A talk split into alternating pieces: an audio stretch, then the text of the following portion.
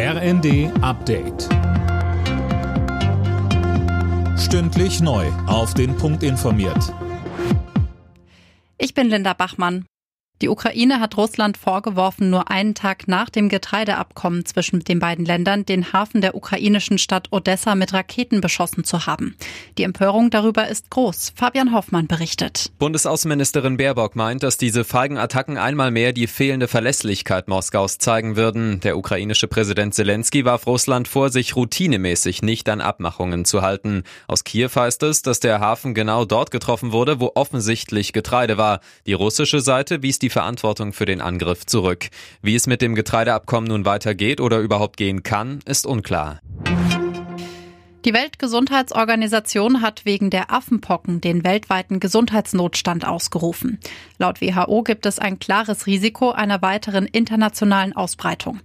Mit der Ankündigung soll die Aufmerksamkeit für die Affenpocken erhöht werden. Direkte Folgen hat das Ganze aber erstmal nicht, weil die Regierungen schlussendlich selbst über mögliche Maßnahmen entscheiden. Affenpocken wurden mittlerweile in über 70 Ländern registriert.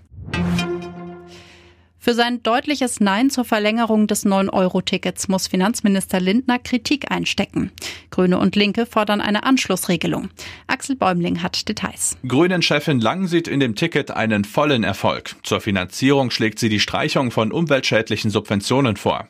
Linken-Chefin Wissler sagt, da passiert in einem FDP-geführten Ministerium ausnahmsweise mal was Sinnvolles und dann soll ausgerechnet das beerdigt werden. Greenpeace nennt Lindner eine Ein-Mann-Wagenburg gegen gegen soziale Gerechtigkeit und Klimaschutz. Die Union ist wie der Finanzminister gegen eine Verlängerung des Tickets. Sie will lieber Geld in die Infrastruktur des Nahverkehrs stecken. Deutschland trifft im Halbfinale der Fußball-EM in England auf Frankreich. Die Französinnen setzten sich am Abend mit 1 zu 0 in der Verlängerung gegen die Niederlande durch. Alle Nachrichten auf rnd.de